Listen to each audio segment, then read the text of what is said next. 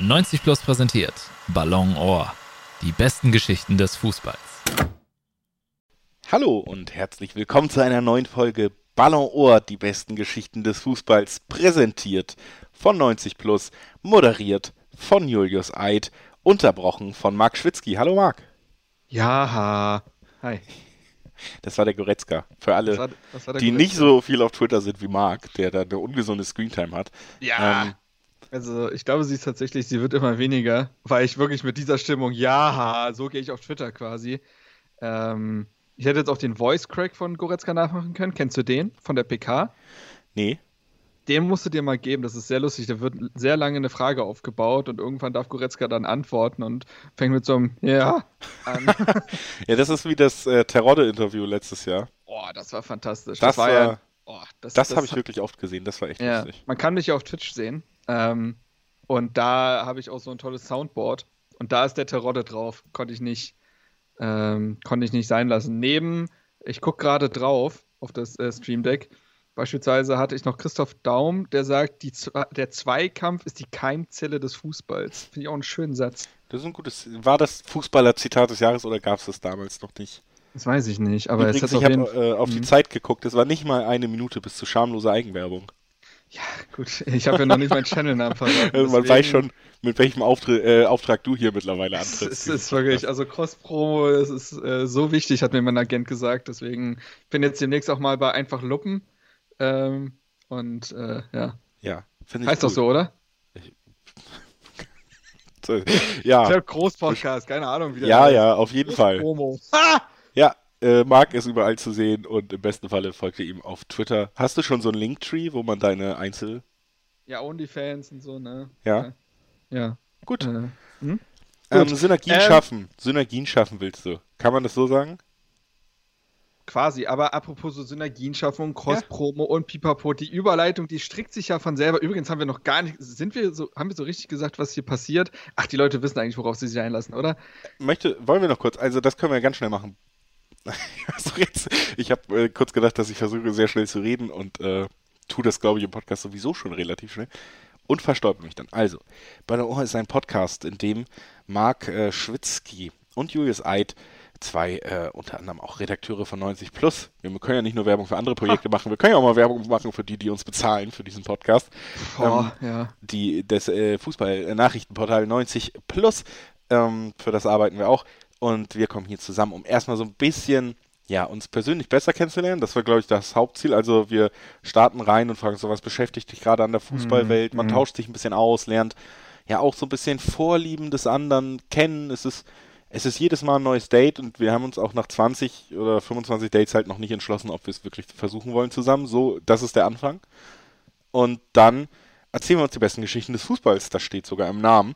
Heißt, äh, wir Wahnsinn. haben jede, jede Folge, jeder mindestens eine Geschichte uns rausgesucht, die völlig absurd in dieser langen Geschichte auf der großen, weiten Fußballwelt des Sports eben passiert ist die erzählen uns gegenseitig, überraschen uns da hoffentlich auch meist äh, und äh, können dann auch ein wenig was dazu sagen. Und dann äh, haben wir neu eingeführt, ist der letzte Teil immer noch ein Top-Ranking, das wir, ähm, ja, wo wir unsere Top 5 in verschiedenen Bereichen mhm. ranken. Und ähm, das wird auch dieses Mal wieder passieren. So, das, das war, glaube ich, die Einleitung. Kommen wir zurück zu Synergien schaffen. Ist so eine gute Überleitung gewesen, die wir jetzt eineinhalb ja. Minuten rausgeprügelt haben skippt zurück zu Synergien schaffen und skippt wieder genau bis hierhin. Und äh, Marc, was, was wolltest du sagen? Ja, apropos Synergien schaffen, ja, ja. Cross-Promo, digital, dies, das. Ananas.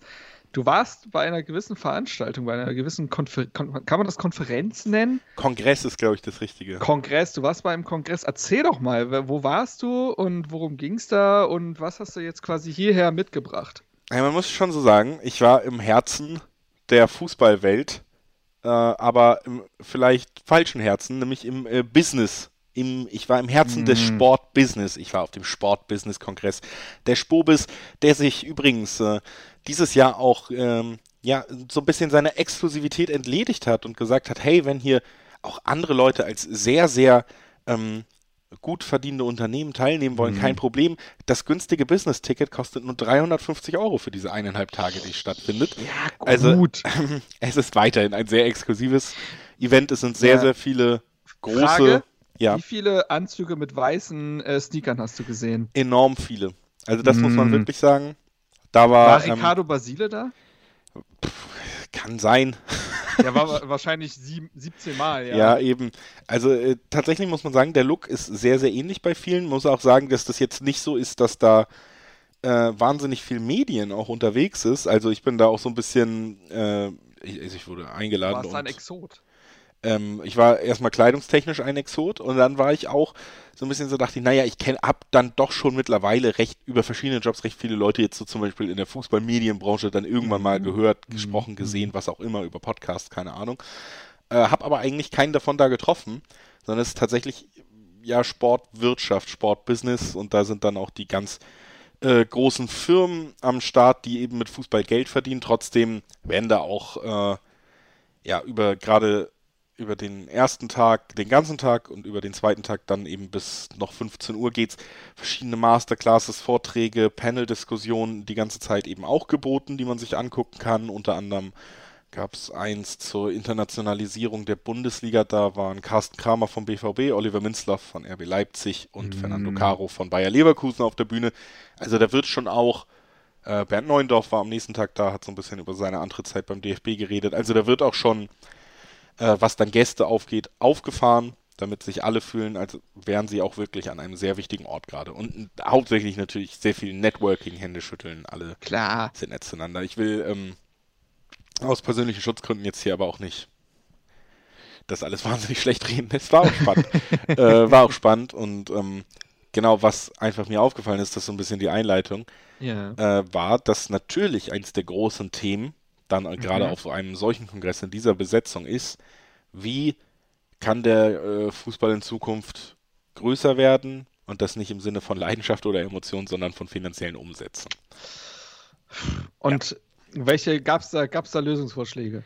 Genau, also das ist so der Punkt, der mir aufgefallen ist, den ich wirklich, äh, wo ich auch spannenderweise das Gefühl hatte, dass ich da den großen Visionären und Vordenkern zugehört habe, Keynotes von, äh, von äh, großen Geschäftsführern und Firmen und sonst was.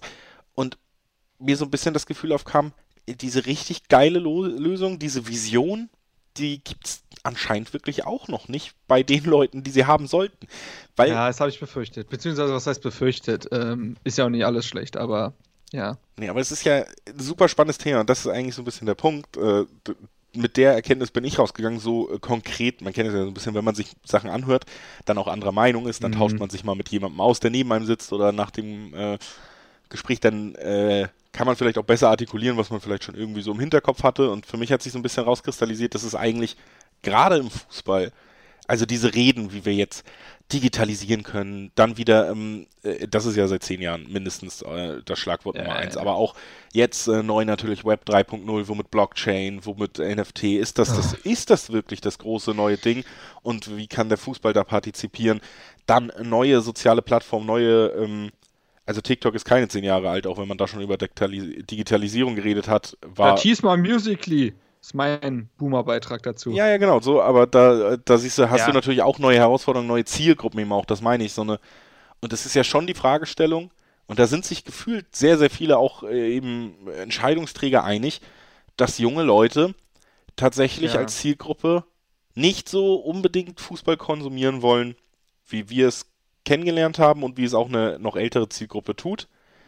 Und das ist sicherlich in vielen Bereichen so. Lass mich nur kurz diesen kleinen Gedanken zu Ende fassen. Was sich Ja. nur für mich rauskristallisiert hat und warum das so super spannend ist beim Fußball ist, dass wir tatsächlich, und das hat ja eine Berechtigung, auch nicht nur finanziell, dass dieser Sport soll weiterleben, dieser Sport soll auch aus meiner Sicht, weil ich ihn liebe, der größte Sport der Welt bleiben, der beliebteste Sport der Welt bleiben Ja. und auch junge Leute mitnehmen.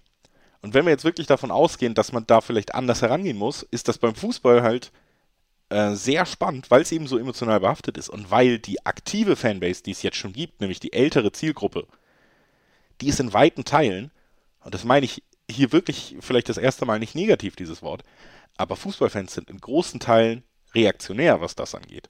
Also es, Das genau das wäre nämlich mein Ansatz gewesen, glaube ich, dass ich sage, wird denn nicht aktuell in diesem schnelllebigen ge- äh, generell Leben, muss man ja sagen, ähm, viel zu krass auf Trends hinaufgesprungen. Anstatt zu sagen, naja, was hat denn den Fußball in erster Linie groß gemacht? Also, jetzt wird über, über NFTs und Blockchain und äh, weiß ich nicht, irgendwie digitale Welten, die man in Zukunft mit seiner Facebook-Brille, da, äh, Entschuldigung, Meta-Brille äh, angucken kann und so weiter geredet. Aber niemand weiß, ob diese Dinge Bestand haben werden, ob diese Dinge funktionieren, ob diese Dinge sinnvoll sind. Und am Ende des Tages weiß ich gar nicht, ob es. Also natürlich muss sich der Fußball auch, äh, das hat er ja auch schon getan, dem Internet öffnen und so weiter. Es geht nicht darum, dass wir alle ins Vereinsheim zurückkehren. Das ist eine romantische Vorstellung, die es aber so nicht geben wird. Aber Fußball in Deutschland vor allem hat ja auch immer noch diesen Charme von geh ins Stadion, sei aktiv dabei, du kannst Teil von Choreos sein oder sie dir zumindest hautnah angucken. Ähm, und ich weiß nicht, ob NFTs und so weiter in irgendeiner Weise die Antwort sein können. Also, für, also ich fühle mich davon sowieso gar nicht abgeholt. Also mich interessiert das alles einfach schlichtweg nicht. Wir sind da eine andere Generation. Wir sind ja diesem Sport auch schon ver verfallen. Es geht ja darum, Leute neu dazu zu gewinnen. Aber du kriegst doch die Leute nicht über solche Sachen also nachhaltig an diesen Sport gebunden. Das sind doch andere Dinge, würde ich jetzt mal behaupten. Ja, das ist tatsächlich auch äh, erstmal so Ganz ein bisschen. Ganz kurz ein letzter Satz ja. dazu vielleicht. Ich glaube, da geht es dann auch ein Stück weit um. Es geht ja um Nahbarkeit und um Unmittelbarkeit. Wann ist eine gesamte Generation in Deutschland zu Fußballfans nochmal geworden oder er hat sich noch mehr in diesen Sport verliebt. Das war die WM 2006. Weil das so ganz nah dran war, weil das ein, weil das ein Fußballfieber ausgelöst hat. Und WMs in Katar tun das nicht. Sie tun es nicht. Sie werden vielleicht geguckt, okay, aber ich bin auch mal gespannt, wie sich da die Zahlen dann letztendlich entwickeln werden. Aber die, es braucht ja diese Begeisterung erstmal in erster Linie und die kommt darüber, dass du die Leute an diesen Sport bindest und dieses ans Sport binden funktioniert nicht über Drittmittel wie NFTs und so weiter, ist meine These. Und da kann man sich gerne die Köpfe rauchen lassen, aber ich glaube, da springt man vielleicht auch auf den falschen Trend. Ja. Ähm, also kann man erstmal so unterschreiben. Was man vielleicht anmerken kann, ist, dass wir eben in zwei Jahren die Heim-EM haben und dass äh, da gerade bei deutschen Unternehmern und auch Verbänden oder sonst was durchaus auch eine schon relativ stark ausgegebene Direktive lautet Sommermärchen 2.0. Also man ist sich da schon bewusst, dass auch eben solche Events äh, immer zu sowas beitragen können. NFTs, äh, ich sag mal so, das wäre dann ja so ein, so ein klassisches Beispiel, wäre dann irgendwie so Spielersammelkarten digital und äh, vielleicht auch ein, ein Traumtor als Videoclip, als äh, NFT. es wird immer ab jetzt äh, Schwimmen sein, wenn wir uns in diese Richtung bewegen. Deswegen will ich auch nicht weitermachen, weil ich einfach nicht verstehe. Ich lese es sogar durch. Ähm, manche Sachen verstehe ich tatsächlich. Diese äh, NFT-Sache erschließt sich mir immer noch nicht so genau, warum das so wahnsinnig clever sein soll. Metaverse ist natürlich ein anderes Thema, aber das äh, trifft beides ganz gut auf den Punkt. Was ich spannend fand, zu sehen ist, und das gilt ja nicht nur für den Fußball, aber der Fußball ist mittlerweile halt so eine große Wirtschaftsbranche und so, dass wir da eben auch nicht mehr, ähm, dass man das nicht mehr so getrennt sehen kann. Man kann natürlich sagen, es ist eine besondere Wirtschaftsbranche und sonst was, aber es ist eine und dieselben Mechanismen, die wir in anderen Bereichen haben, die setzen sich hier halt auch durch. Es gibt immer neue Player und zwar auch ähm, Startups, Digitalunternehmen, die noch nie den Wert ihres Unternehmens eingebracht haben, die Investoren wieder dazu gewinnen müssen, wachsen müssen. Und zwar nicht so wie ein Fußballverein, wo man sagt, die haben seit 20 Jahren seriöse Arbeit geleistet, sondern wachsen müssen wie ein Börsenunternehmen, wie ein Unicorn, ähm, das dann eben auch mal abschmieren kann.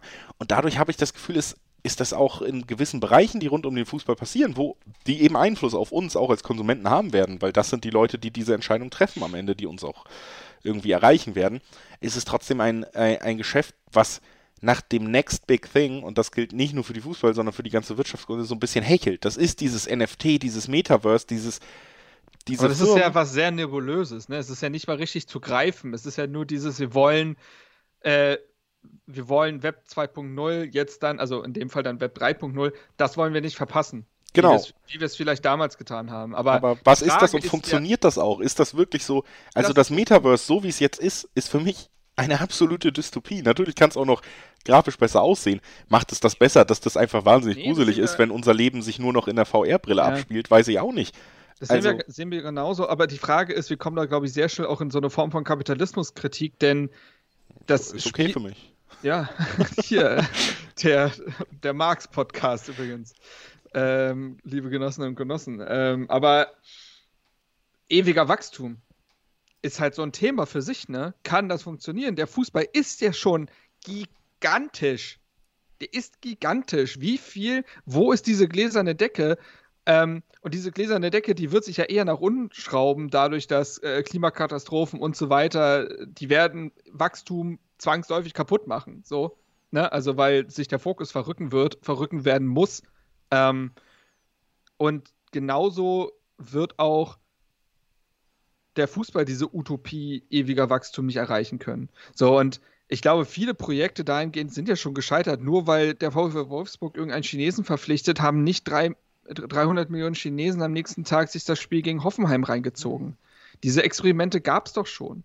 Sie können im Kleinen funktionieren vielleicht. So irgendwie, keine Ahnung, Nada El wechselt zu Hertha und Hertha kriegt ein paar tausend Follower mehr auf äh, auf äh, ihren Kanälen und ein, zwei mehr Leute in Berlin tragen ein Hertha-Trikot. Okay, meinetwegen. Aber dieses ganz große, wo kriegen wir jetzt noch eine unbekannt große Masse an Menschen her, die uns supportet, weiß ich nicht, ob das, ob das überhaupt realistisch ist. Zumal ja NFTs und so weiter, das ist ja auch eine Form von Privileg.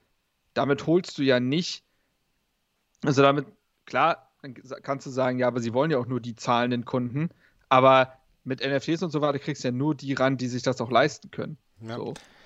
Also es ist natürlich weitergedacht ähm, und sicherlich haben wir mindestens einen Hörer, der NFTs und Krypto richtig geil findet und äh, dann vielleicht auch das Bedürfnis hat, uns nochmal zu erklären, warum wir dumm sind, dass wir es nicht so geil finden. und äh, da möchte ich zumindest mal anmerken, ähm, ja, also natürlich ist das noch nicht so zu Ende gedacht, wie es zu Ende gedacht sein kann in, im jetzigen Zeitpunkt, weil es natürlich sowas gibt, wie du gibst jetzt schon Geld aus, um einen besonderen Skin bei Fortnite, bei äh, einem anderen, also bei einem beliebten Spiel zu tragen. Mhm. Dafür geben Leute jetzt schon Geld aus und das dann in der Einzigartigkeit, aber gleichzeitig auch mit unkomplizierten Weiterverkaufsmechanismen und so zu schaffen, dass du zum Beispiel bei FIFA äh, die das Spiel jetzt, nicht der Verband. Die haben nächstes Jahr ja auch nicht mehr FIFA heißen dürfen übrigens. Also dann heißt es ja EA Sport FC, wäre sowieso vielleicht auch mal ein Grund, nochmal ein bisschen neu ausrichten. Die gehen sowieso viel in dieses Ultimate Team Ding, wo man ja mittlerweile man da dann auch wieder Marvel-Helden spielen? Nee, äh, das ist nur so eine Kooperation, dass irgendwelche okay. äh, ähm, Rudi Völler kriegt ein Marvel auf eine ja. Marvel-Karte so ungefähr. Aber auch das, Rudi Völler spielt ja auch nicht mehr. Ja. Du kriegst ja bei Ultimate Team wahnsinnig ja. viele Neuauflagen. Ähm, ja, und jetzt viele... gehen sie ja auch mit dem mit Ted Lasso und dem LFC Richmond da rein. Ne? Also es ist eine super clevere ja. Marketingaktion. Obwohl ich glaube, ähm, das nicht unbedingt bei Ultimate Team, sondern nur im Karrieremodus und so. Aber die kannst du überall spielen, habe okay. ich gelesen. In jedem Modi kannst du die wohl spielen. Das äh, ist für mich ein Problem, weil ich eigentlich kein FIFA mehr kaufen will. Aber das ist schon so ein Punkt, wo ich sage, boah, ist eigentlich ganz nett. Mal gucken. Aber um da mal darauf zurückzukommen, wie gewinnt man neue Fans und was ist die nächste große Innovation? Ich habe da auch keine Antwort drauf. Und ich, wenn die größten, also die, naja, aber wenn an die, die, die Köpfe, die sich damit tagtäglich auseinandersetzen, deren Job das ist, das rauszufinden, mit so ausgehöhlten Ideen wie NFTs ums Eck kommen, dann sollte man sich nochmal hinterfragen und sagen, naja gut, sollten wir dann nicht eigentlich die Basis dessen, warum der Sport so groß ist, den Stamm, die Wurzeln stärken? Thema Amateursport, Thema nahbar sein. Ähm, ich glaube, äh, die DFL-Präsidentin sprach jetzt auch davon, dass 50 plus 1 und so weiter ja ein Alleinstellungsmerkmal Deutschlands sei und dass sie das, also, ne, das war im positiven Sinne so gemeint.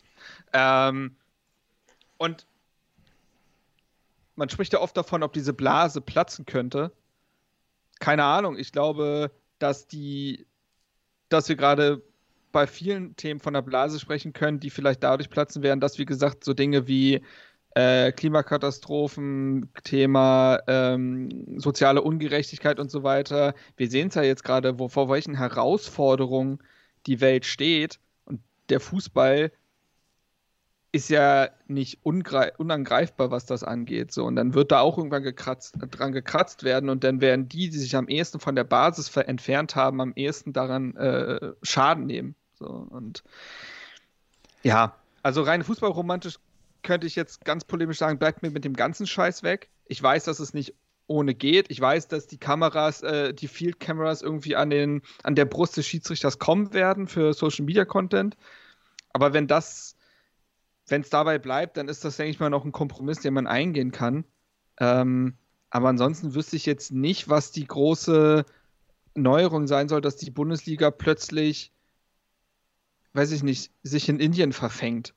Ja, also äh, rein technische, digitale Innovation, wo kann man neue Zielgruppen erschließen, wo kann man neue Einkommensquellen erschließen, äh, irgendwelche Geldströme erschließen, muss ich sagen, war mein Eindruck jetzt einfach eben auch vor Ort, ähm, dass man diese Vision, dieses wirklich, diese wirkliche Innovation da gerade auch noch nicht so gefunden hat. Ich meine, das ist natürlich auch, mein Gott, was hat sich in den letzten zehn Jahren alles revolutioniert im technischen Bereich, in unserem Leben ja. durch den technischen Bereich.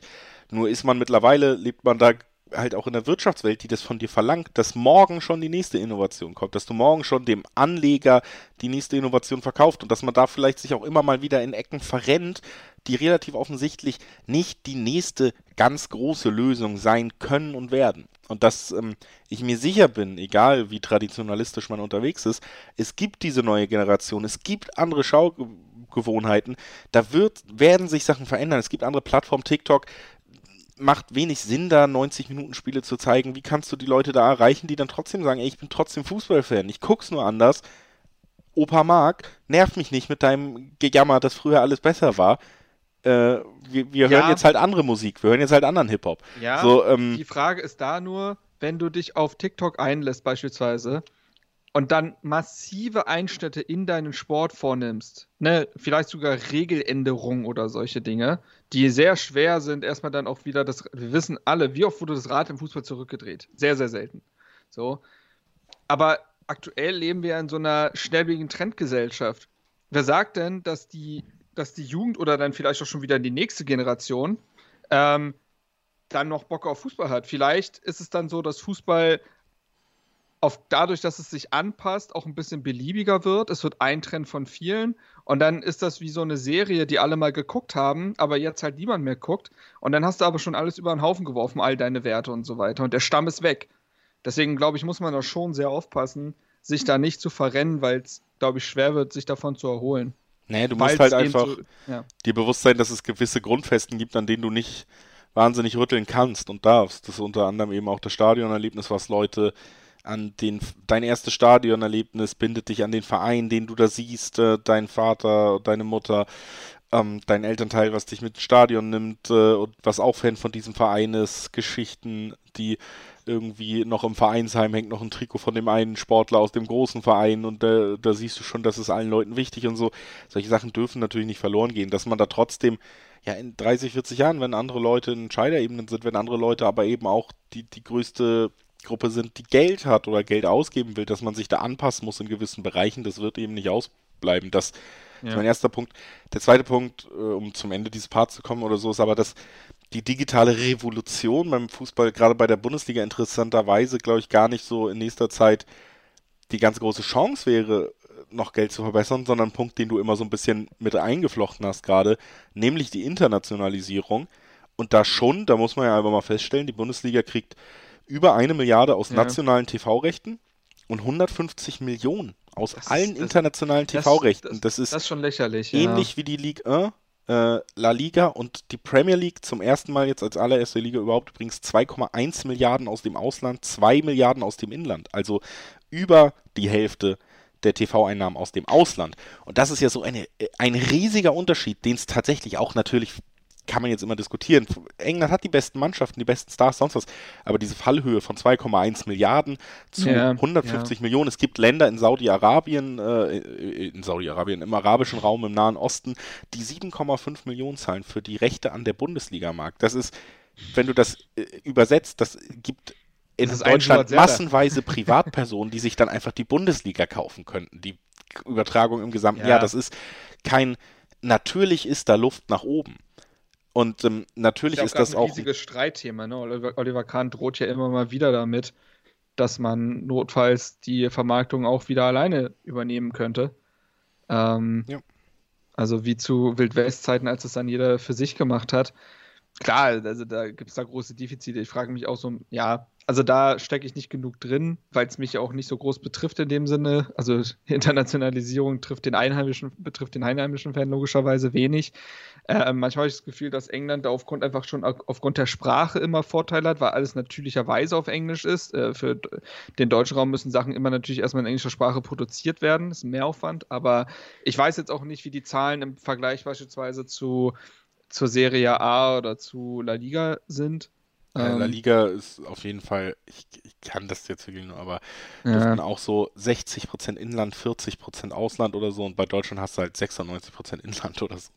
Also, ja, äh, keine Ahnung. Ich, ähm, und ich glaube, was einfach tatsächlich ein Punkt ist irgendwo, du hast gerade gesagt, Liga und Bundesliga auf ungefähr einem Niveau. Was haben die beiden Vereine gemeinsam? Es gibt keinen Meisterschaftskampf. Ja, ist, ist sicherlich ein Punkt und eine attraktive Liga gehört dazu. Ich glaube trotzdem, dass das, ähm, das wird wahrscheinlich das einzige Mal sein, dass ich hier irgendwie für mehr Profit und wirtschaftliches Denken irgendwie plädiere, äh, überhaupt online in meiner Person. Aber ich glaube tatsächlich, dass trotzdem die Bundesliga ein Produkt sein kann, was man gut vermarkten kann, was auch Leute begeistern kann außerhalb von Deutschland. Mhm. Und ich glaube, dass der Punkt eher ist, dass man sich ganz, ganz klar werden muss mal, was dieses Produkt genau ist, was man bieten kann. Und das ist eben die besondere Kultur, das ist die Fannähe, das ist das, was ein Pokalsieg von einem anderen Verein als Bayern München äh, mal auslösen kann. Das sind Sachen, die eine Liga trotzdem im Vergleich abheben können. Und das Interessante ist, und zum Beispiel um dieses Thema ging es ja auch beim Talk der großen äh, Geschäftsführer von Bundesligisten da. Das Interessante ist, dass man da nicht darauf kommt zu sagen, was haben wir für ein Produkt und was genau wollen wir vermarkten, sondern man redet darüber. Man muss nahbarer sein, man muss mehr Freundschaftsspiele in Singapur absolvieren, man muss mehr. Ähm, das fände ich geil, die beiden Sätze neben nacheinander. Ja, ja, aber ich meine, in Singapur nahbarer sein und solche Sachen. Und alle Vereine müssen da mal hinreisen und nicht nur die zwei mit Strahlkraft, nämlich am Ende Bayern und Dortmund, sondern alle müssen, müssen irgendwas dafür tun und so. Und das sind, ja. ist sicherlich irgendwie Teil davon. Aber es bringt ja nichts, wenn du da hinreist und dann also, nicht weißt, was du denen vor Ort verkaufen willst. Was okay, willst pass du auf, dann, dann, dann, dann ausstrahlen? Valor ist ja, ist ja ein Medium mit auch enormer Strahlkraft. Das stimmt. Dann halten wir jetzt tatsächlich einfach mal ein paar Punkte fest, die dieses Produkt in, also Profilschärfung nennen ja. wir das jetzt mal. Ähm, für mich wäre es zum Beispiel eine Profilschärfung zu sagen, wir haben wir wollen mit Fans zusammenarbeiten. Ne? Wir wollen, dass diese Stadionerlebnisse das Teil unserer Vermarktung sind. Dementsprechend müssen wir es schaffen, äh, Pyro in Stadion zu irgendwie zu legalisieren in einem Rahmen, dass sich die Liga eben daran nicht mehr stößt, sondern man da Hand in Hand gehen kann und sagen kann, ey, ihr macht das und wir nutzen das für unsere Ausgangsvermarktung, super geil, alle gewinnen, tippitoppi, Handshake. Ähm, also, ne, dass da eine gewisse Entkriminalisierung stattfindet, was äh, solche Themen angeht. Ähm, Thema ist für mich auch sowas wie ja, Breitensport irgendwie, aber zum Beispiel auch, wir, Deutschland sollte ein Land sein, in dem der Frauenfußball sehr, sehr nah an den Männerfußball heranrücken kann. Ja, vermarkt technisch natürlich trotzdem die Frage, wo, in welchem Land man das verkaufen will und wie sehr das dann hilft. Aber, so, aber ne, weißt du, was ich Also ich finde auch da, wenn es ja. nah an der Basis ist, bedeutet für mich, alle können kicken ja. und alle sollten auch ungefähr gleich, gleichsam sichtbar sein. Ja. So. Ähm, das wäre ein Thema. Dann wäre ein Thema äh, natürlich äh, Ticketpreise nicht explodieren zu lassen, ist vollkommen klar. Für mich wäre eine noch deutlich stringentere Umsetzung von 50 plus 1 eigentlich genau müsste das Ziel sein. Ja. Denn wenn du, denn wenn du Fankult, wenn du die Liga der Fankultur sein willst, kannst du nicht die Liga der RB Leipzig sein. Das beißt sich. Das ist einfach so. Da muss man ja auch ehrlich sein, dass noch Schaden jetzt. Anrichtet, aber das heißt ja nicht, dass man da die Tür nicht für weitere Projekte in der Hinsicht versiegeln könnte. Ja, vor allen Dingen auch, ähm, selbst jetzt, und da muss man sich immer auch von der Illusion lösen, dass nur sportlicher Erfolg interessant macht, hat der HSV sicherlich ein größeres Vermarktungspotenzial als Leipzig, gerade wenn du äh, eben diese Fan, Subkultur in den Mittelpunkt deiner Vermarktung rückst. Ganz blöd runtergebrochen ist es tatsächlich aber so und so funktioniert nun mal auch Vermarktung. Ist das äh, du guckst dir natürlich an, was für Länder will ich wo erreichen und was will ich als Produkt sein, was ist unser USP und ähm, ganz blöd verwendet einfach nur an dem Beispiel eines, eines Werbeclips und damit würde ich sagen, machen wir dann jetzt hier auch nach einer mhm. halben Stunde Wirtschaftstalk mal langsam das Thema zu und ihr geht alle und hört äh, Wohl, Wohlstand für alle. Äh, das ist, da ist es noch ein bisschen besser erklärt, die meisten Sachen.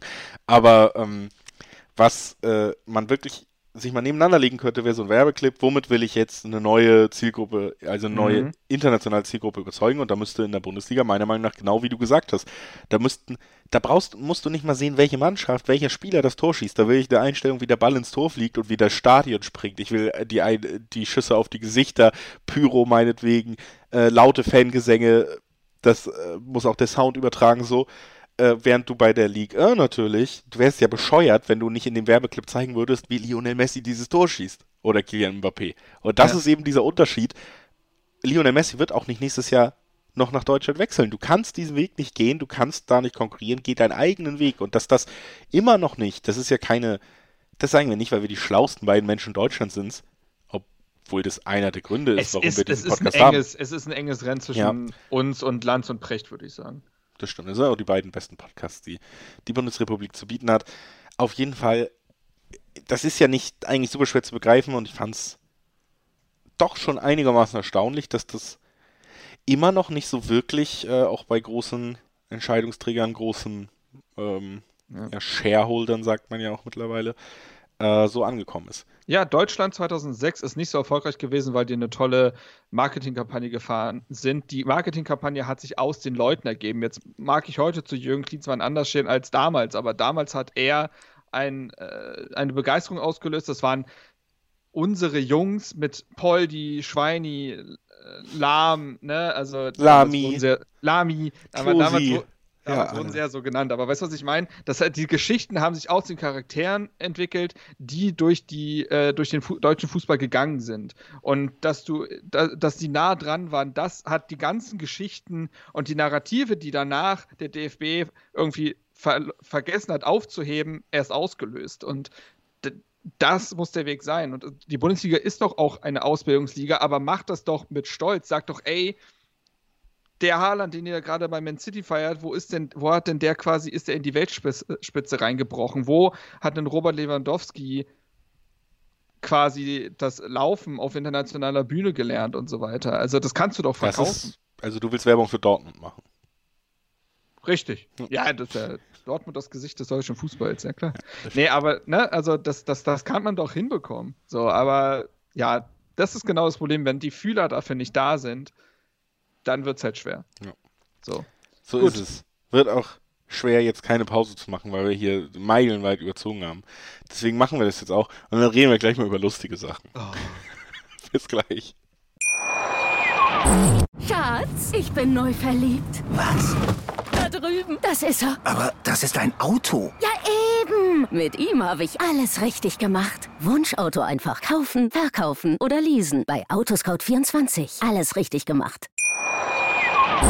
Hallo, wir sind zurück. Das war ähm, nach Kapitalismuskritik eine kleine Werbepause in diesem Podcast.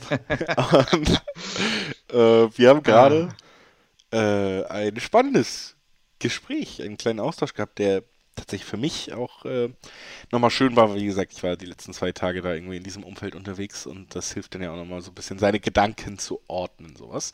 Ähm, aber Gut, jetzt haben wir also 33 Minuten für mich gemacht. Jetzt machen wir ein bisschen was für euch, liebe Hörer und Hörerinnen. Und äh, kommen in diesem Part zu den besten Geschichten des Fußballs. Hierzu muss ich trotzdem erstmal ein bisschen äh, anekdotisch einsteigen, das sei erlaubt. Ähm, mein Gehirn ist wirklich schwer angeschlagen mittlerweile, habe ich das Gefühl. Ich habe eine Geschichte rausgesucht und ich habe bestimmt eine halbe Stunde auf diese Geschichte auf meinem Bildschirm gestarrt und die ganze Zeit gedacht, habe ich die in der letzten Folge erzählt oder nicht? Und ich oh, wusste oh. es einfach nicht mehr. Gut, wir machen gleich den Reality-Check. Nee, ich habe ähm, hab dann beschlossen, ich glaube, ich habe sie in der letzten Folge erzählt und habe mir eine andere rausgesucht, die auch besser ist. Äh, aber trotzdem ist es, fand ich das ganz erschreckend. Ich weiß, man hätte auch einfach nachhören können. Ich weiß, das ist dasselbe wie dir fällt ein Wort nicht ein, du hättest ja auch googeln können. Das ist mir schon klar. Es geht mir aber dann nicht darum, mir zu beweisen, dass ich noch weiß, wie ich googeln kann. Es geht mir ja darum, mir zu beweisen, dass ich noch nicht komplett aufgegeben habe geistig und dass es mir doch selber wieder einfällt. Also, ähm, Ah, schön. Ja, ich habe mal, da, das war glaube ich noch so mit 14 oder so, also ist schon äh, fast 20 Jahre her, du. Ähm, da hat mir ein Freund von mir, hat mir um 2.30 Uhr eine SMS geschrieben. Was heißt Briefmarken auf Englisch? Ich kann nicht einschlafen. ja, stark. Ja, also dann bin ich davon aufgewacht, habe ihm zurückgeschrieben Stamps, hat er geschrieben, danke, gute Nacht. Um eine ähnliche Uhrzeit habe ich dir damals auch den Namensvorschlag für diesen Podcast geschickt. Ja. Da kommen immer nur die besten Einfälle. Ja. Apropos äh, beste Einfälle, soll ich einfach mal zu meiner Geschichte kommen? Ja, wenn, wenn Weil du da- diese Überleitung nehmen möchtest, sehr gerne. Ja, da hatte ein Fußballverein nämlich nicht so gute Einfälle, wenn man so Mhm. möchte. Wir gehen zurück zum 22. Mai diesen Jahres. Ja? Da haben die Sportfreunde Lotte ihren neuen Trainer vorgestellt. Sportfreunde Lotte sagt ja den meisten was, haben ja sogar mal relativ lange in der dritten Liga gespielt, würde ich fast behaupten. Ähm, sind mittlerweile aber in die Oberliga abgestiegen tatsächlich. Lief nicht so gut zuletzt. Und die haben jetzt, äh, hatten dann am 22. 22. Mai sehr stolz Heiner Backhaus als ihren neuen äh, Trainer präsentiert. War eine Wunschlösung, haben sie gesagt, mega, wir wollen jetzt hier, da, ne, Zitat, gemeinsam wollen wir das, das ganze Umfeld wieder mit einem Fußball begeistern, der mit und ohne Ball angreift, hat Backhaus angekündigt. Ne, der war früher selber Profi und alles über die Social Media Kanäle geteilt und so. Jetzt war das Problem, dass Backhaus zu diesem Zeitpunkt noch gar keinen Vertrag unterschrieben hatte. Ist jetzt eher doof, war ja schon als neuer Trainer präsentiert. Ähm, aber auch da zitiere ich ihn nochmal. Er hat Revi Reviersport ein äh, Interview dazu gegeben und hat gesagt, ich habe bei den Gesprächen wohl eine rosarote Brille aufgehabt. Zwei Wochen habe ich mir dann alles angeschaut und bin zu der Erkenntnis gekommen, dass hier im Verein einfach keine Struktur erkennbar ist. Nichts, was mir zugesagt wurde, habe ich in meinen Beobachtungen wiedergefunden. Und das will ich hier betonen. Das hat nichts mit Geld oder dem Vertragsinhalt zu tun. Es geht einfach um das Ganze Die drumherum. gab es ja auch noch nicht. So, bei allem Respekt für Lotte, das will ich mir nicht antun. Ich habe den Verantwortlichen mitgeteilt, dass ich keinen Vertrag unterschreiben werde. Ich finde es gut, dass es so bei allem Respekt für Lotte hört sich so an, als so für die Gründerin, also für, ähm, Für Lotte, für Ja, die Lotte. für die Sportsfreunde Ja. von Lotte. Lotte ist schon eine Person. Ja. Ja. So. Dementsprechend hat äh, Heiner Backhaus da keinen Vertrag unterschrieben. Es wurde dann noch chaotischer, weil Backhaus hatte da äh, bis dahin Rot-Weiß Koblenz unter äh, äh, ähm, äh, trainiert. Hm. Und dort war auch ein gewisser Janni Regesel zu, äh, im Kader. Janni Regesel, vielleicht sagt er dir auch noch was. Hertha-Fans auf jeden Fall.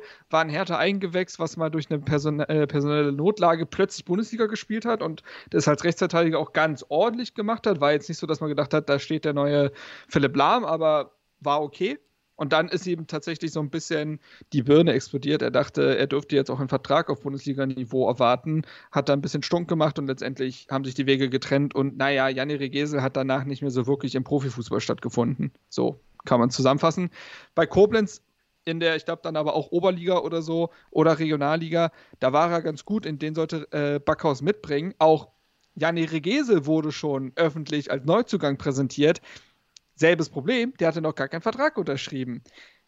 Spielt mittlerweile, also spielt, hat dann weiter bei Koblenz gespielt. Äh, Backhaus ähm, ist dann wiederum nicht bei den Sportfreunden Lotte Trainer geworden, sondern beim BFC Dynamo in der Regionalliga Nordost ist er letztes Jahr äh, Meister geworden, aber nicht aufgestiegen durch das tolle System, was wir da haben. Äh, suchten auf jeden Fall einen neuen Trainer. Den hatten sie dann mit Heiner Backhaus gefunden. Das Interessante da ist, also er hat damals noch gesagt, ja, ich stehe mit dem Club in, in einigen Clubs in Kontakt. Schauen wir mal.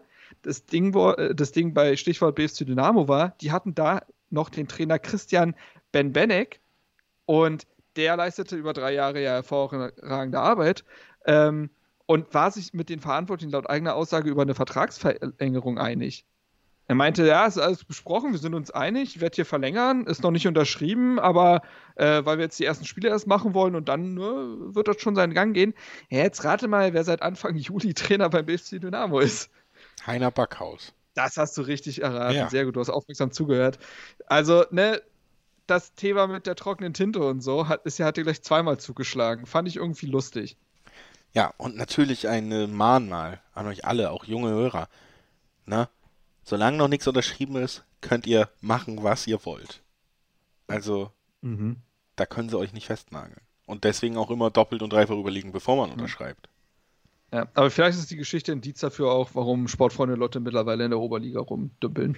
Ja, hatten ja irgendwann mal DFB-Pokal zumindest oder so, so eine kleine, kleine Bühne, wo sie nochmal mit, mit dem Ja. Namen aufgetaucht sind, weil sie gleich auch gegen Bundesligisten gespielt haben. Nun gut, ähm, ja, eine schöne Geschichte über die Wirrung im Ama naja, Amateur, so Semi, Semi-Amateur-Profi-Bereich. In Deutschland glaube ich auch tatsächlich wahrscheinlich, ich kann mir vorstellen, dass es ähnliche Geschichten noch sehr oft gibt in diesen Bereichen, weil da sind wir ja immer noch in diesen Bereichen mit auch mal, äh, sagen wir mal, sehr selbstbewussten Präsidenten in solchen Vereinen, die da so eine kleine Alleinherrschaft etabliert haben, aber vielleicht gar nicht unbedingt studierte Sportmanager sind und solche Sachen, ne? Ich habe übrigens mal nachgeguckt. Mhm. Ähm, die werden, w- sind die Sportfreunde Lotte deswegen bekannt, weil sie es tatsächlich in der Saison 2016-17 ins Viertelfinale des Ja, DFB-Pokals siehste. geschafft haben und dort 3 zu 0 gegen die Borussia aus Dortmund verloren haben. Siehst du, daher Und man kennt sie noch, weil äh, mit Ismail Atalan hatten sie einen nicht so ganz unbekannten Namen äh, aus dem Trainergeschäft auch mal längere Mhm. Zeit, glaube ich, als Trainer. Ja, also nicht gänzlich unbekannt, aber auf dem Weg dahin, wenn es so weitergeht. Außer sie liefern zumindest weiter gute Geschichten für Ball Ohr. Wir nehmen sie immer gerne mit rein, Klar. auch wenn sie sportlich nicht mehr abliefern. Ja, so, Sind immer in der Lotterie. ich möchte äh, jetzt zu meiner Geschichte kommen, Marc, und sie, äh, ja, komplementiert auch so ein bisschen eine Geschichte, die du schon mal erzählt hast. Wir beide sind ja dann auch große Fans des Übernatürlichen hier. Und wir hatten schon mal die Geschichte eines Fluches. mit, Boah, äh, die war, Ver- die, die, war ja von mir, muss ich sagen. Ja. Da kann ich mir mal selbst loben. Die war, Sehr, die würde ich sehr- schon zu den Top-Geschichten hier erz- erzählen. Da hast du abgeliefert. Und ähm, das war wirklich toll von dir. Also danke da nochmal. So, äh, und ich möchte mich auch um einen Fluch kümmern. Einen Mhm. Fluch, der sogar, das hat mich dann auch äh, sehr erfreut, ähm, sogar einen eigenen Wikipedia-Eintrag hat. Also der Oh. Fluch äh, an sich, nicht äh, der, der betroffene Verein oder sonst was, die natürlich auch, äh, kennt man auch, aber der Fluch an sich hat einen eigenen Wikipedia-Eintrag sogar. Das, darüber bin ich nicht drauf gestoßen, aber während ich mich Ist das der, aber es ist nicht der Aaron Ramsey-Fluch. Nein, natürlich. Es ist Okay, der Den kennt man ja. Also, es geht um Bela Gutmann, einen ungarischen Fußballtrainer, Gott habe ihn selig, ähm, 81 in Wien verstorben dann auch, Mhm. dessen beide größte Erfolge waren am Ende ja wirklich die sensationellen Gewinne. Zweimal Europapokal des Landesmeisters, also Champions League tatsächlich, gewonnen mit Benfica Lissabon. Okay. Und äh, Ja, nicht 62 folgte dieser zweite Sieg und äh, wirklich ja an der Spitze Europas stehende sensationelle Sieger auch. Also Benfica jetzt nie der größte Verein Europas in dem Sinne gewesen, dass Mhm. sie ein Abo auf diese Titel hätten haben können, auch damals nicht. Und ähm, sogar in Folge. Das äh, natürlich auch krass. Also 61 und 62 diesen Trophäe gewonnen. Und 62 hat er sich dann auch gedacht, ich denke, ich habe mir eine Gehaltserhöhung verdient und ist zum Verein gegangen und hat gesagt, äh, es ist so, dass ich eine Gehaltserhöhung brauche, Leute. Ich äh, habe hier richtig abgeliefert und der Verein hat gesagt, nö. Also das sehen wir jetzt nicht ein. Da brauchst du bessere Argumente als zwei sensationelle Champions League-Siege. Also was, was soll... Also da erwarten wir schon ein bisschen mehr. So, und äh, deswegen haben sich die Wege getrennt, tatsächlich da. Also muss man sich auch mal vorstellen. Zwei Champions League-Siege in Folge. Der Trainer sagt, ich glaube, ich habe mehr Geld verdient. Der Verein sagt, nee, und sie trennen sich tatsächlich direkt. Und äh, Bela Gutmann hat bei seiner Demission dann quasi, und das ist belegt, dass er erklärt hat, nicht Ach in doch, 100 oh. Jahren wird Doch, Benfica noch einmal europäische Titel gewinnen. Das Doch, hat er, Jetzt, jetzt, jetzt, jetzt, Ja. jetzt, jetzt, jetzt kommt's. Jetzt der da hat er sie in seiner, in seinem, bei seinem Austritt quasi verflucht und gesagt, Mhm. nicht in 100 Jahren wird es ihnen gelingen. Und seitdem tatsächlich ist es ihnen nicht gelungen. Es ist aber auch nicht so, dass sie dann einfach komplett abgestürzt sind und deswegen war es jetzt, ja gut, ist ja ein Fluch. Sie haben acht europäische Finals gespielt seitdem. 63, 65, 68, 88, 1990, 8, äh, 83, 2013 und 2014 dazu auch noch im Euro, UEFA Europa League Finale Mhm. gestanden und alle diese Finals gegen verloren. Und irgendwann, also nach den ersten, sagen wir mal, drei, vier verlorenen Finals dann in den 60ern und vielleicht auch noch bis zum 83er Finale, was man auch verloren hat, hat sich das eben so festgesetzt, dass irgendjemand auch festgestellt hat, Leute, das ist vielleicht der Fluch von dem. Der hat gesagt, wir gewinnen nichts mehr. Das ist ja unerklärlich hier. Und jetzt kommen wir ja eigentlich zu dem schönsten Part bei diesen Flüchen. Ähm, das Wie war ja auch bei deiner sie? Geschichte so. Die Leute, zu diesem Zeitpunkt ist übrigens Bela Gutmann schon verstorben auch, also konnte Ja. selber jetzt auch nicht mehr viel tun, um den Fluch aufzuheben. Die Leute fangen dann ja an, ähm, fangen dann ja an zu versuchen, den Fluch zu lösen, wenn sie anfangen an diesen Fluch zu glauben. Und das ist ja, das sind ja die richtig So, guten jetzt, Geschichten. jetzt ist die Frage. Ja. Ich hoffe, die haben das Grab von dem armen Mann in Ruhe gelassen. Naja, also. ähm, Oh nein. jetzt kommen wir zum Gutmann-Fluch, der dann auch irgendwann, wie gesagt, in der öffentlichen Wahrnehmung sich mittlerweile so geschäft hatte, dass wir mittlerweile haben wir sogar ein, ähm, mittlerweile haben wir sogar einen äh, Namen oder einen Eintrag dazu auf Wikipedia, aber ähm, auch damals hat sich schon festgesetzt und das hat zum Beispiel dazu geführt, dass wenn das Landesmeisterfinale 1990 nach fünf verlorenen europäischen Finals in Mhm. Folge, da hat man dann die größte Vereinsikone eigentlich, Eusebio, auch äh, dem sollte, glaube ich, jedem Fußballfan noch irgendwie ein Begriff sein, äh, zum Beten zum Grab von ihm geschickt. Also wirklich vor dem Finale musste er sich als Vereinsikone, als Vereinsvertreter, damals als Co-Trainer der, der Mannschaft unterwegs gewesen, musste er sich nochmal beim Grab entschuldigen und sagen, kannst du uns bitte nicht morgen gewinnen lassen? Ist, äh, Leute, ehrlich, Bela, komm. So, Oh ähm, Mann. verloren. Vergeblich. AC Mailand hat gewonnen. So, äh, das war tatsächlich immer noch nicht das äh, letzte Mal, dass es aufgetaucht ist.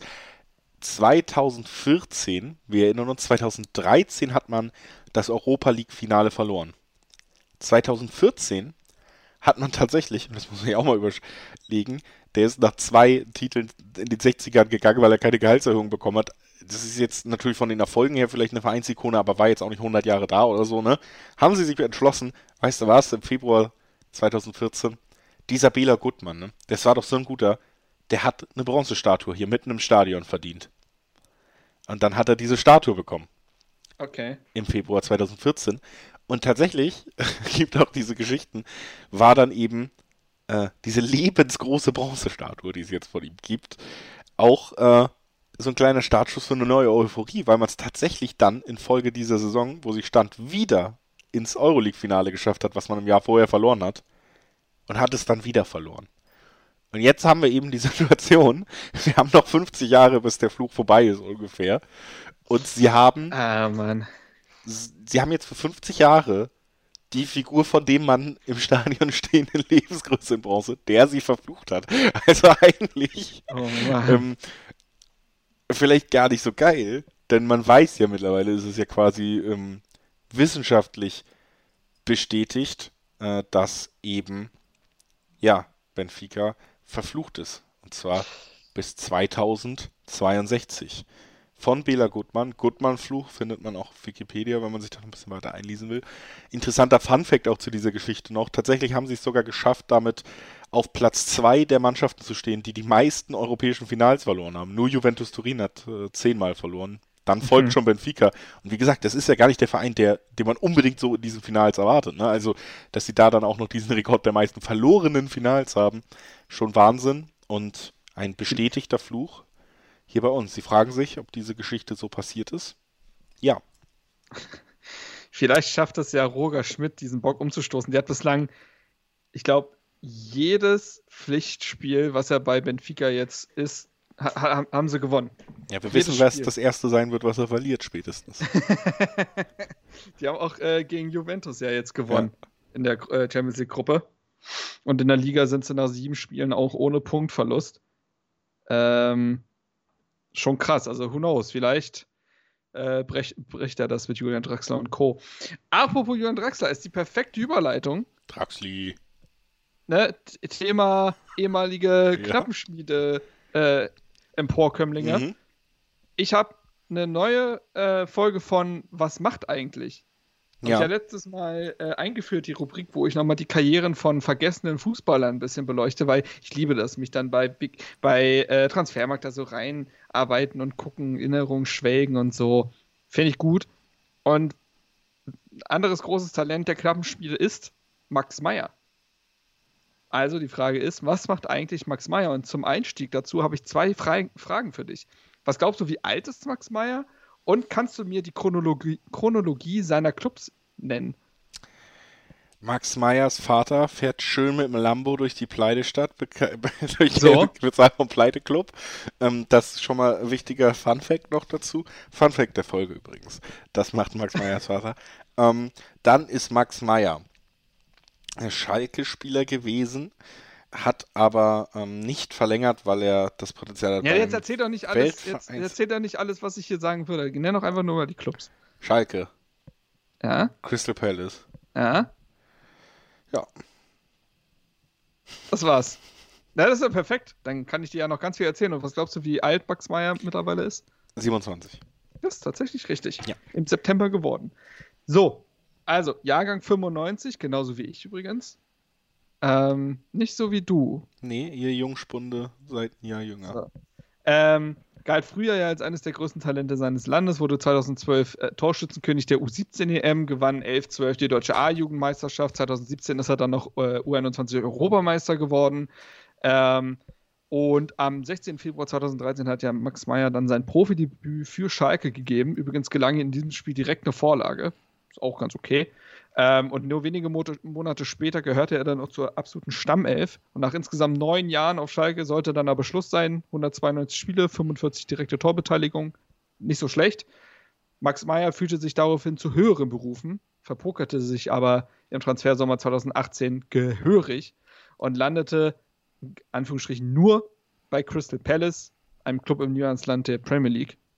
Und dort hielt es Meyer letztendlich zweieinhalb Jahre, in denen er aber nie wirklich ankam. Also in seiner ersten Saison hat er noch 29 Spiele gemacht, davon aber nur 15 von Beginn an. Also, ne, ein Tor, drei Vorlagen ist jetzt auch nicht die Welt. In der Saison darauf waren es nur noch 17 Einsätze bei lediglich 650 gespielten Minuten. Und 2020, 2021 kam er zu keiner einzigen Minute mehr ähm, und ist dann im Winter wohin gewechselt? St. Petersburg. Boah, bist du raus. Zum ersten FC Köln. So, ja, stimmt. das weiß ich eigentlich. Ja. Ja, siehst du. In deine Stadt. ist Ja. Kölle.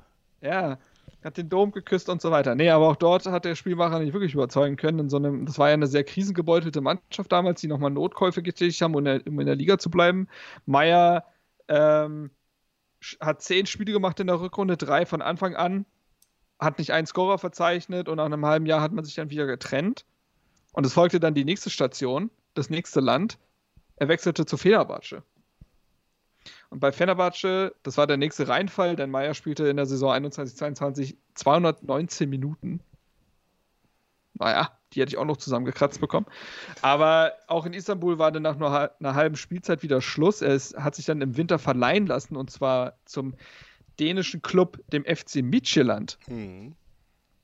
Sagt er, nachdem er eben. Nee, ich sag nur, kenne ich. Selber Ja. Besitzer wie Brentford in der Premier League übrigens. Ist das Midtjylland oder das, ist Nordjylland, oder? Nee, Midtjylland. Ist es Midtjylland? Ja. Okay, gut. Ähm, wo er, da konnte er übrigens ebenfalls nicht Fuß fassen. Also er stand einmal in der Startelf, wurde fünfmal eingewechselt, aber immerhin im dänischen Pokalfinale äh, hat er eine Halbzeit gespielt und das, seinen ersten Titel in seiner Profilaufbahn gewonnen.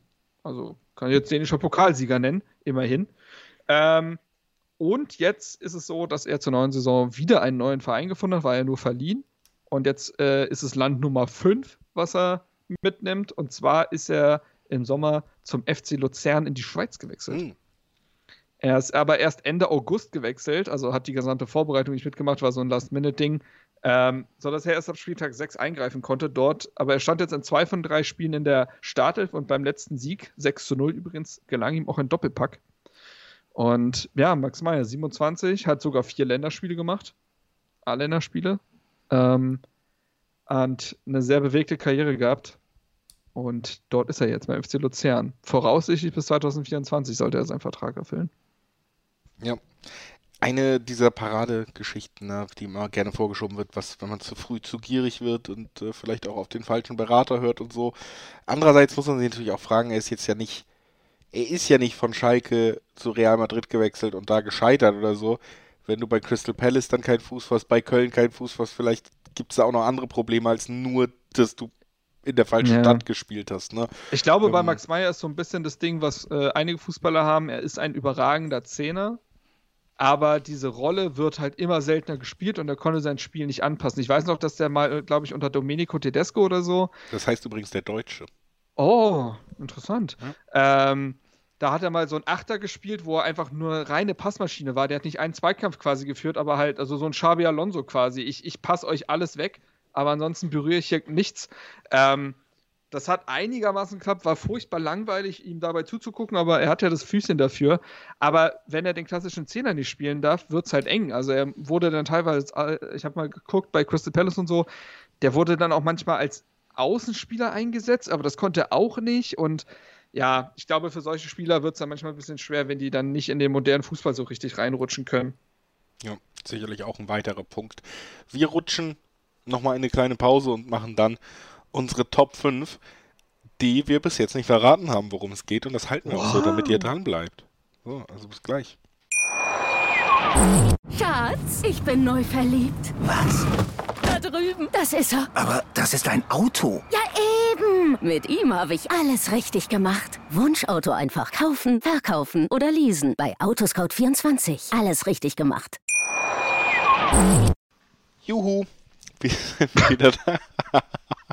wir sind wieder da. Äh, nach der zweiten Pause. Wir sind im letzten Teil Ah. von Ballon Ohr heute angelangt, lieber Marc. Und äh, Hm. wir haben uns natürlich für diesen letzten Teil einen Top 5 überlegt. Diese Top 5 trägt den Titel Nationalmannschaften, bei denen wir uns eigentlich freuen würden, wenn die mal was gewinnen oder die finden wir nicht ganz so doof. Ist wie, wie immer ein schmissiger Titel. Ja. Ähm, ja, es gibt ja diese Mannschaften, die lösen irgendwie das Kribbeln in einem aus, wenn so ein Turnier ist, wo man sagt, ja, schall dich auch mal ein. Ähm, und ich kann ja einfach mal beginnen, wenn du magst. Ähm, und zwar ist bei mir auf Platz 5 Kolumbien. Kolumbien, also es, weil es gibt so klar, also Kolumbien gehört ja auch nicht zu den Favoriten bei Turnieren. Aber ich mag, wenn Mannschaften sagen, ey, wir haben jetzt hier alle vier Jahre dafür irgendwie mal Zeit, so äh, auf dieser Bühne zu stehen. Vielleicht sogar alle acht oder so, weil wir uns nicht immer qualifizieren. Wir geben jetzt zu Vollgas.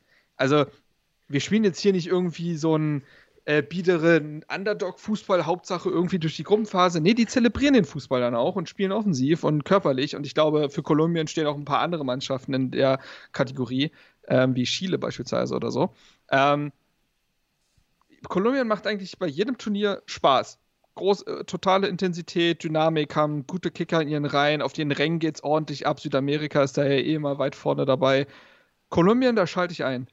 Ja, das kann ich durchaus nachvollziehen, finde ich. Äh, ich habe, das geht bei mir tatsächlich auch so ein bisschen in die ähnliche Richtung bei mir, der, der Platz 5. Ich habe da nämlich Wales, weil es ist ja auch so ein bisschen ähnlich. Die schaffen es Ja. dann auch irgendwie mal, sich für, eine, für einen Wettbewerb zu qualifizieren. Das ist bei einem kleinen Land. Äh, und Was ich finde, nach Gareth Bale, ist die Frage. ja, genau, das ist aber, finde ich, gerade die spannende Mischung immer bei Wales, weil du hast so ein, zwei Spieler, wo du weißt, die sind richtig gut, wie Ramsey und wie Bale.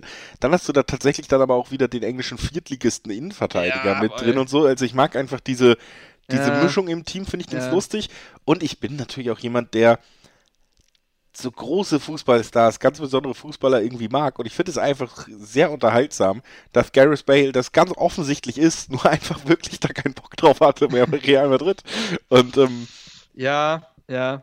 das, das kommt alles so ein bisschen zusammen. Deswegen, so Wales, so eine Mannschaft, wo ich mir immer denke, ja, so, die sind auch nicht so, dass du wirklich denkst, äh, die verlieren jetzt jedes Spiel, die haben gar keine Chance. Man guckt das immer und hat so ein bisschen, ja, so ein Kribbeln nach dem Motto, es könnte halt wirklich sein, dass die wieder mal so einen Favoriten zum Stolpern bringen. Das finde ich immer ganz lustig. Ähm, und deswegen habe ich Wales auf der 5, ja. Ja, mit Nico Williams beispielsweise, Ethan Ampadu auch noch ein paar. Guck gerade rein, Daniel James, also ein paar Namen kennt man dann doch, aber auch, wie gesagt, auch Leute, die bei Portsmouth spielen oder so. Mhm. Das ist sehr schön. Ähm, mein Platz 4, einer der Exoten immer bei WMs, aber fast immer dabei, finde ich, gehört einfach total dazu. Salz in der Suppe, Australien. Ja. Australien hat auch, also das ist sehr äh, von äh, Tim Carroll geprägt, bin ich ehrlich. Ähm, der, der quasi der Gareth Bale Australiens war. Kannst ähm, du bei FIFA spielen? Natürlich. Ja. Natürlich. Aber Australien ist so eine Truppe, die lassen ihr Herz auf dem Feld. Ne? Die haben nicht viele gute Kicker. Da ist Matthew Leckie gilt als ne, einer der besseren dort. Das war bei Hertha ja auch so. Ja, aber auch nur, auch nur eine Hinrunde lang, als man dachte, was haben wir denn da eingekauft? Und dann, naja, hat man doch gesehen, warum er vom FC Ingolstadt kam. Aber Australien, ich weiß nicht, irgendwie, die lassen ihr Herz auf dem Feld, die wissen, wie, das, da muss richtig viel zusammenkommen, dass wir ein Spiel gewinnen, geschweige denn in eine äh, Endrunde und dann kommen. Ähm, immer sehr bodenständig, habe ich das Gefühl, ist eine sympathische Truppe, hatten auch schon mal ein paar lustigere Nationaltrainer, wie Bernd van Marwijk hat die doch mal trainiert, meine ich. Ähm, das fand ich irgendwie auch dann sehr lustig. Und ja, irgendwie Australien, die sieht man halt nie, ist so wie der, der Cousin, der viel zu weit weg lebt und zu irgendwelchen Familienfeiern alle paar Jahre kommt und man denkt sich, ja, schön, dass du da bist, schön, ist schön. Ja. Das ist auch so, und die haben einen lustigen Akzent, finde ich. Das, das, kommt, kommt, auch noch das kommt oben noch drauf, ja. Mein Platz. Mitch, Mitch Langerack übrigens, äh, die Nummer zwei ja. bei Australien. Den kennst du ja auch noch. Den kenne ich auch noch ähm, und den kennt auch jeder Dortmund-Fan eigentlich noch. Hat nämlich nie ein Spiel gegen Bayern verloren. Fun Fact. Mm. Mitch Langerack. Weißt du, wer das letzte Tor gegen Oliver Kahn geschossen hat? Weißt du, dass er Robert Lewandowski voll ins Gesicht gehauen hat im Pokalfinale? Das hat Oliver Kahn mit äh, ein paar anderen auch gemacht, aber äh, Valery Domowski hat das letzte Tor gegen Oliver Kahn geschossen. Hm, nicht schlecht. Ja. Das, äh, das, sind ja hier schon. Also Rubrik Fun war Facts, das. Fun Fact. Ja, wollte sagen. Fun das Fact der Folge. jetzt noch gratis dazu. Ja. Okay, Einfach so dein Platz 4. Deutschland. Finde ich Oh. okayisch. Ähm, Das ist wirklich Deutschland. hast du die nicht drin? Nee.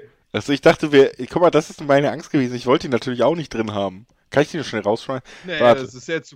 Nee, du Kartoffel. Nö, ich Jetzt- wechsle jetzt Deutschland. Mein nee, Platz- das. Ey, du. Ich finde nicht Deutschland, ich wollte nur nicht so, ich wollte nicht, dass mir hier jemand vorwirft, "Hm, ihr seid so Hipster, ihr kommt aus Deutschland und nennt alle nicht Deutschland, nur weil das uncool ist und so. Und ich sage, ja, ist, ich habe Freunde, die die Nationalmannschaft cool finden und ich freue mich Freunde, für die, die wenn, sind Deutsche. ich freue mich für, ich freue mich tatsächlich auch, wenn im Land eine gute Stimmung herrscht. Das ist ja einfach so ein Punkt, der damit Ja. ein bisschen zusammenhängt. Man merkt das schon, so Public Viewings, wie ist die generelle Stimmung, wie wird eine WM rezipiert, auch als äh, Journalist, der dann dazu was macht und so, wie viel, wie viel Interesse ist noch da, wenn Deutschland früh ausscheidet? Weniger und es macht weniger Spaß, wenn weniger Interesse da ist. Das sind alles so Punkte, weshalb ich Deutschland schon ganz gerne gewinnen sehe, rein äh, aus persönlicher Freude oder so, bin ich jetzt nie der allergrößte Nationalmannschaftsfan gewesen, ehrlich gesagt, nicht mal in den 2006er Zeiten.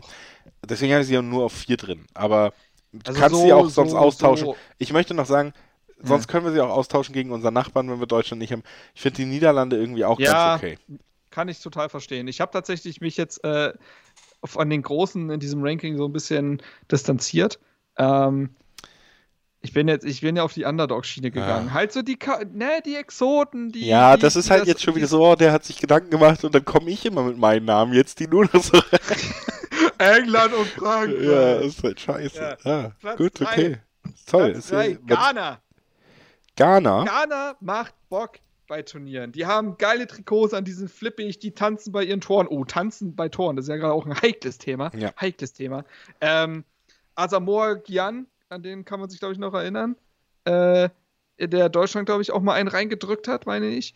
Ähm, es gab das eine Turnier, wo auch Kevin Prince Boateng für Ghana unterwegs war. Das war auch, äh, war auch interessant, nachdem er Michael Baller kaputt getreten hat. Dieses Schwein. Ähm, Stimmt. So. Ja. Aber ähm, ich merke gerade, Ghana ist auch noch in der jetzigen WM-Gruppe mit einem Team drin, was ich auch noch hier dabei habe. Interessant. Ähm, auf jeden Fall macht Ghana immer Bock. Auch da merkst du einfach, dass für die das ein, ein absoluter Lebenstraum ist, dabei zu sein. Sind manchmal gefühlt auch das einzige afrikanische Team, müssen dann teilweise irgendwie den ganzen Kontinent schultern und machen das aber trotzdem mit so einer mit so einem leichten Mut irgendwie und äh, das den gucke ich gerne zu. Das ist das ist schön, das macht Spaß, das ist äh, herzerwärmend und mitreißend. So. Ghana. Dein Platz 3, äh, auch bei mir ähnlich, ähm, ja auch einfallsreich. Ich habe da Brasilien. Das Ding ist, ich kann das halt alles auf nachvollziehen. Also, Äh, Also äh, Brasilien, äh, viele kennen die ja nicht. Aber okay, äh, lass mich da mal ein paar Worte zu sagen. ja, Ich finde, es gibt zwei da Gründe dazu. Erstens Hm. haben die dieses Jahr einen richtig geilen Kader. Äh, gerade was Offensivspieler angeht, weil eben auch mit Vinicius Junior, mit Rodrigo, mit Gabriel Jesus, der jetzt bei Arsenal äh, dann wirklich mal durchstartet und so dann nochmal irgendwie Ja. eine neue Ebene reinkommt. Zusätzlich haben sie mit Neymar einfach einen Fußballer, den ich rein fußballerisch mega cool, äh, mega gut finde und der auch mittlerweile in Deutschland, gerade in Deutschland irgendwie so einen ganz, auch zu Unrecht dann so, so schlechten Ruf und dem so ein Hass entgegenschlägt und der sich gerade in sehr guter Verfassung befindet. Deswegen erstmal jetzt so für dieses Jahr gesprochen, würde ich mich freuen, wenn er da ein paar Leute auch mal widerlegen kann und zeigen kann, dass er nicht nur irgendwie das und das ist, was ihm da vorgeworfen wird, sondern dass Mhm. er auch ein toller Fußballer ist. Zweitens kommt bei Brasilien aber eben auch noch dazu, dass das eben einfach Brasilien ist die Fußballnation für mich, mit der ich aufgewachsen bin. Das ist nämlich, als Ja. ich kleiner, als ich Bock auf Fußball hatte, haben alle Spieler, die ich irgendwie cool fand, da gespielt. Rivaldo, Ronaldo, Ronaldinho, Roberto Carlos, alle in einer Nationalmannschaft. Kaká. Wie soll man da dran vorbeikommen? Kaká, das ist, Ich habe Brasilien seit jeher gehasst, weil Marcelinho nie nominiert wurde. Das fand der junge Marc gar nicht lustig. okay, ja gut, das ist dann natürlich ein persönlicher Einschnitt, aber an sich Nein, war das Quatsch. für mich, wie gesagt, auch WM-Finale 2002, wo sie am Ende den Titel ja gegen Deutschland gewonnen haben, ist so ein, eine der ersten Fußballspielerinnerungen, die ich habe, weil es eben ein großes Spiel war und naja gut, eine der ersten, ich glaube, da war ich auch schon wieder acht, nach Gott, bin ich alt.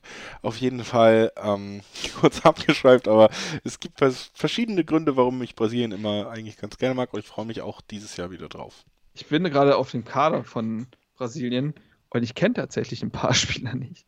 Das ist auch interessant, weil die dann tatsächlich nur in Brasilien gekickt haben seit jeher. Aber ich glaube aber, ist es so eine Klausel, bei jeder brasilianischen Nationalmannschaft muss mindestens ein Fred dabei sein. Ja. Ich glaube, das ist, steht drin geschrieben, ne? Das ist irgendwie, ja. Ähm, gut, übrigens ein ewiger Dan, Dan, äh, Daniel Alves ist da immer noch der Rechtsverteidiger. Absurd. Gut, ähm, mein Platz 2, Mexiko. Mexiko macht Arriba. Spaß. Mexi ja, Mexiko ist auch immer bei diesen kleinen Turnieren vorher schon immer lustig, ne? Bei diesen äh, Confederations Cup und so. Die nehmen alles immer sehr, sehr ernst, habe ich das Gefühl. Da äh, sind dann auch, ist immer eine Einheit, die haben meistens sehr ex exzentrische Trainer.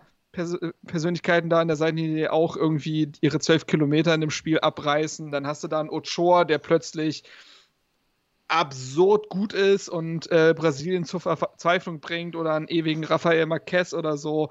Äh, Chicharito, wusstest du, dass das kleine Erbse heißt? Nee, Ähm, aber Tedesco, was, hatten wir das schon? Ja, hatten wir schon. Okay.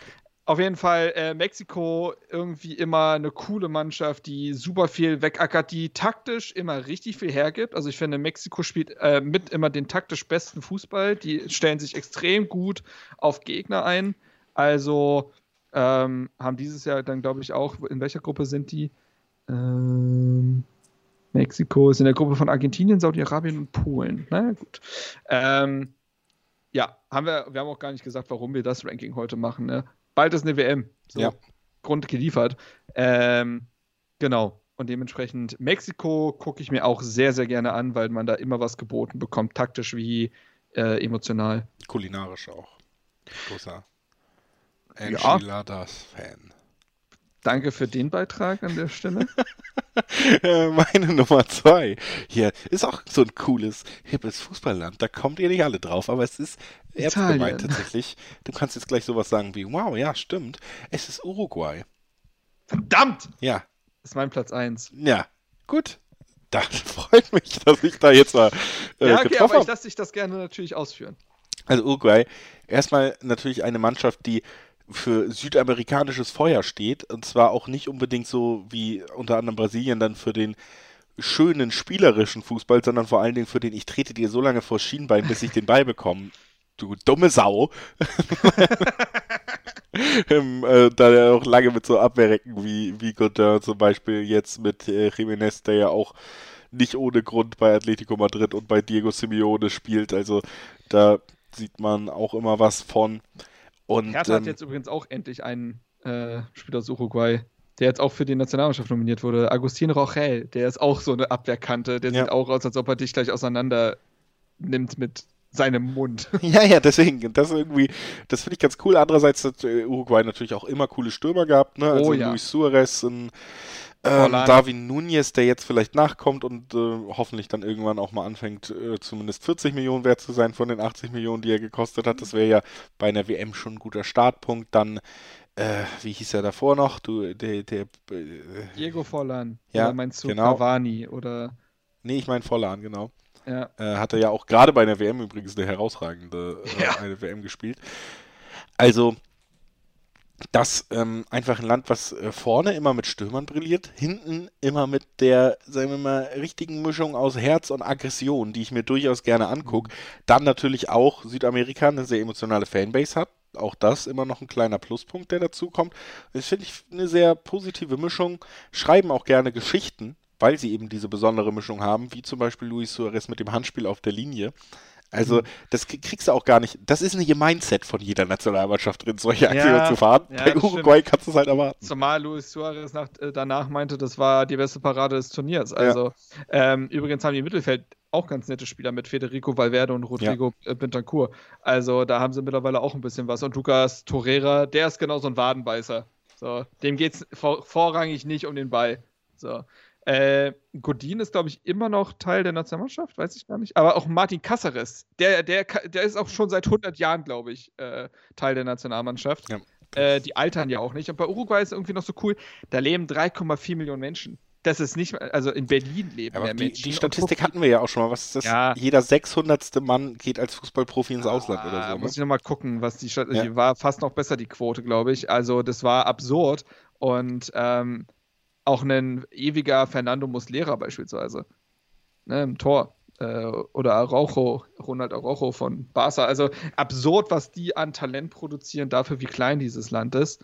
Äh, Suarez kommt da jetzt sogar nochmal als größerer Nationalheld, weil er aktuell sogar in Uruguay spielt, aber nach der Winterwärme wechselt er, glaube ich, wieder woanders hin. Mal gucken. Also, ja, war auch bei mir auf Platz 1. Die Uruguay ist so gut, dass du die jedes Jahr für Platz 3 auf dem, also jede WM für Platz 3 auf dem Zettel haben musst. Das ist schon beeindruckend für solch ein Land. Also, Auf jeden Fall. Ja.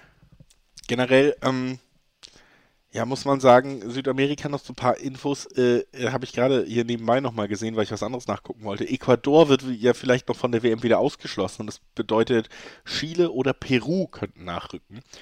Und äh, Chile hast du ja schon ein bisschen was zu gesagt. Und Peru tatsächlich auch eins der Länder, die ich eigentlich ganz cool finde bei solchen Turnieren. Die haben ähm, bei der letzten WM waren sie dabei, dann immer noch mit Paulo Guerrero vorne, der äh, Oh, ja auch mal beim HSV gespielt hat, der noch. dann äh, eigentlich vor der letzten WM gesperrt war wegen Kokainkonsums, dann aber für die WM doch wieder erlaubt wurde, weil es war jetzt wirklich nur ein Tee, wo ein bisschen was drin war von diesem Wirkstoff und so.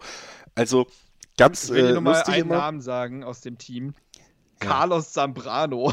Ja, siehst du?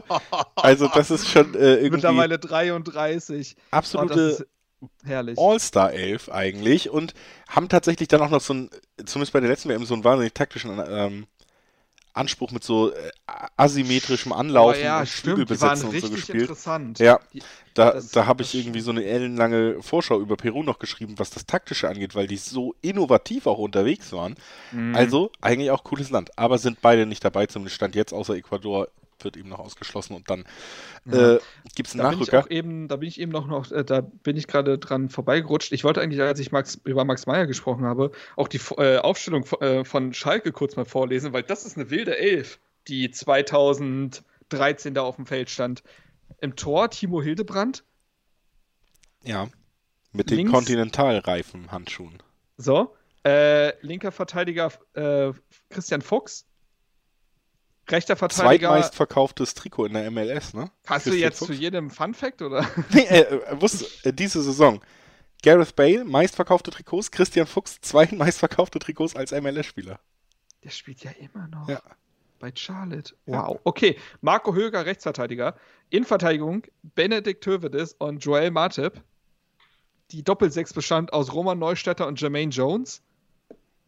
Links außen Michel Bastos. Der hat auch mal die Bundesliga eine kurze Zeit lang richtig auseinandergenommen. Ja. Äh, Julian Draxler äh, rechts außen. Auf der 10 Raphael. Und vorne im Mittelsturm, apropos Peru, da fiel es mir, mir nämlich wieder ein, Jefferson Farfan. Ja, auch da. Also Peru äh, gar nicht so unbekannt in der Bundesliga, ne? Immer ein bisschen was am Start gehabt. Ja, Claudio Pizarro, Ja. Roque Santa Cruz, Ja. auch Peruaner.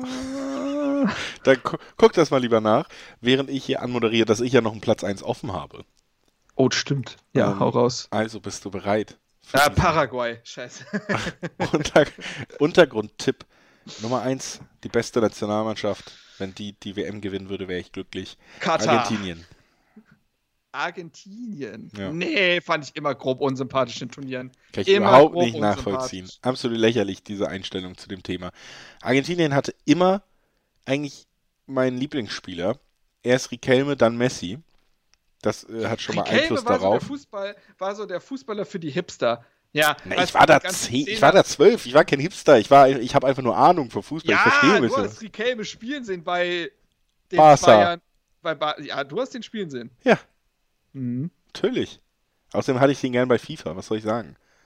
Ähm, Riquelme, Messi ist für mich, darum geht es mir auch so ein bisschen so, ich will einfach, dass er jetzt eine WM gewinnt, damit diese dumme Diskussion aufhört, mit wer der bessere Spieler ist und nö, guck mal auf die Titel und sonst was. Es steht ja sowieso fest, dass Messi der bessere Spieler ist. Das Thema haben wir hier ja schon beerdigt in diesem Podcast. Und dann soll er jetzt endlich auch die WM holen in seinem vielleicht letzten Turnier, damit das Thema wirklich auch durch ist. Die haben mit äh, Paulo Dybala einen anderen Spieler, den ich richtig äh, cool und gut finde eigentlich immer. Deswegen möchte ich auch, dass der erfolgreich ist. Das gönne ich ihm auch. Dann haben sie gene- generell natürlich kein schlechtes Team. Und das ist einfach wichtig, wenn man sich langfristig für eine Mannschaft entscheidet. Und das habe ich das schon früh getan und früh auch dieses Trikot getragen. Die haben meistens einfach richtig geile Trikots. So, das klassische Argentinien-Trikot sieht einfach gut aus. Das Logo von der AFA, vom argentinischen Fußballverband, sieht gut aus. Mit diesem Gold und so. Und ähm, das ist auch einfach jetzt mal eine Style-Entscheidung, die ich hier treffen muss. Und deswegen ist Argentinien für mich ganz vorne. Na gut. Habe ich zu akzeptieren. Ja, hast du. Warte.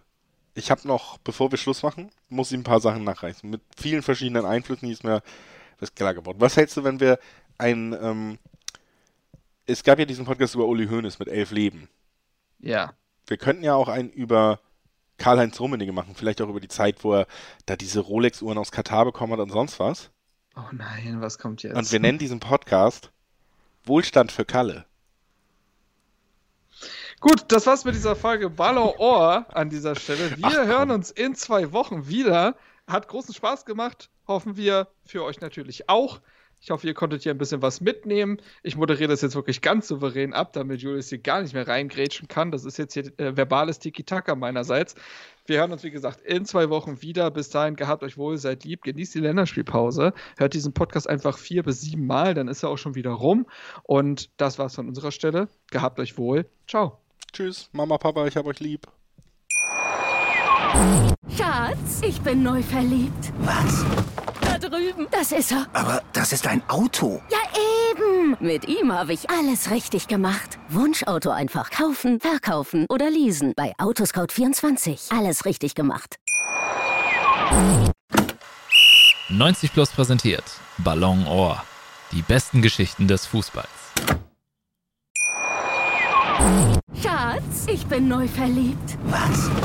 Da drüben. Das ist er. Aber das ist ein Auto. Ja, eben. Mit ihm habe ich alles richtig gemacht. Wunschauto einfach kaufen, verkaufen oder leasen. Bei Autoscout24. Alles richtig gemacht.